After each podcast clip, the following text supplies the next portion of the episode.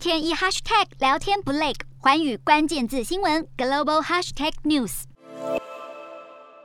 今天我要和大家讨论的课题是 G 二十不许邀请俄国，美国强印尼所难。在面对美国、加拿大和澳洲相继施压，将俄罗斯逐出今年十一月举行的 G 二十峰会后，印尼上周仍坚定地宣布将邀请俄国参加。尽管如此，美国财长耶伦。却又表示，已告知印尼同僚，如果俄国出席，美国将抵制一些会议。而日前官访印尼的加拿大外交部长乔利又再一次对印尼施压，重申俄国总统普丁和他的外交部长并不属于今年十一月在印尼举行的 G 二十峰会。这些以美国为首的号称自由民主的国家，其实是在强印尼所难，因为印尼无论在外交政策原则或现实考量下，都不能不邀请俄国。印尼外交政策的前两段有这样一句话：印尼不应仅限于在俄国和美国之间选边站，更不应该成为国际冲突的对象。这句话出自1948年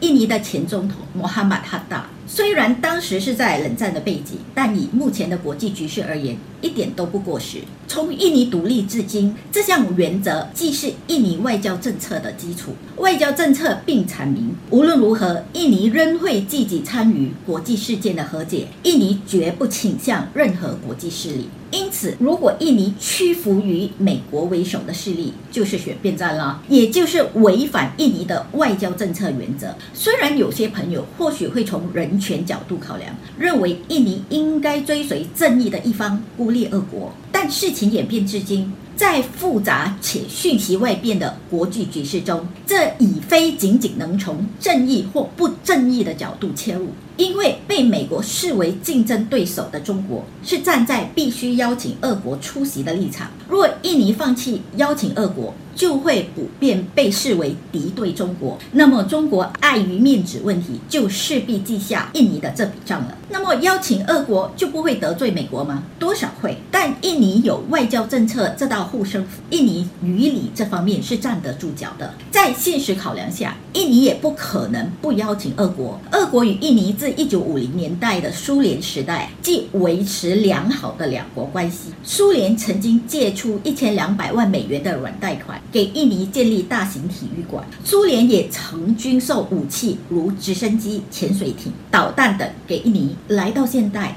俄国依旧是印尼军购的重要对象。此外，在许多国家对俄国实施经济制裁时，印尼的国家能源公司 Pertamina 的 CEO 却看到了商机。他在印尼国会听证会上表明，有意在全球制裁俄国时，以优惠的价钱向俄国购买石油。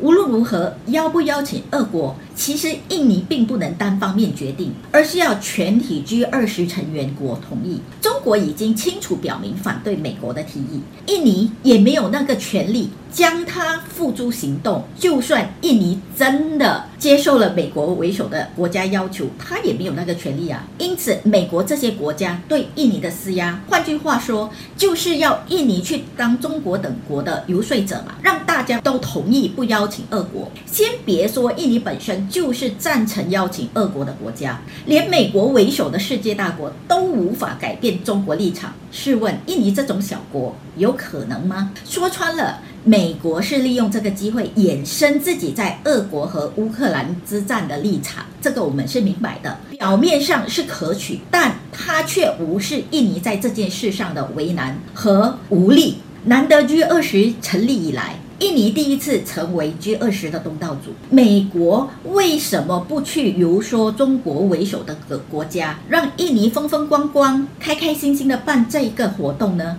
反而却令印尼如此的里外不是人，所以美国啊如此的施压印尼，简直是在强印尼所难。Hello，大家好，我是环宇新闻记者刘倩文。你跟我一样非常关注国际财经、政治与科技趋势吗？记得追踪环宇关键字新闻 Podcast，以及给我们五星评级，更可以透过赞助支持我们哦。